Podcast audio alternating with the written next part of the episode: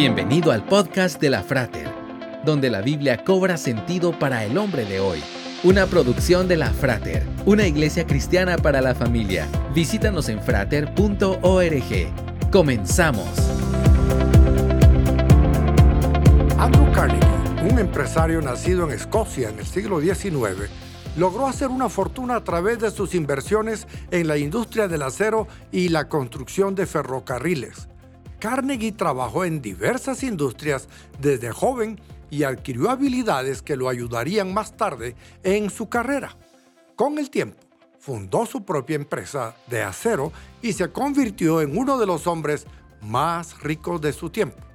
Sin embargo, su legado va más allá de sus logros financieros. Su legado filantrópico ha dejado una huella duradera en la historia de los Estados Unidos y del mundo. Carnegie construyó y financió más de 3.000 bibliotecas, parques, universidad, escuelas, museos, expediciones arqueológicas, entre otras obras en Estados Unidos y Reino Unido. La riqueza no es un fin en sí misma, sino un medio para bendecir a los demás. Jesús nos enseñó a amar a nuestro prójimo como a nosotros mismos y esto incluye compartir nuestras riquezas con aquellos que lo necesitan. La verdadera bendición no es tener mucho, sino usar lo que tenemos para ayudar a otros y para gloria de Dios.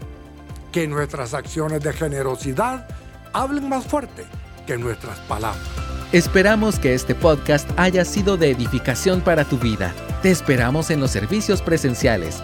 Para más información visita frater.org. Hasta pronto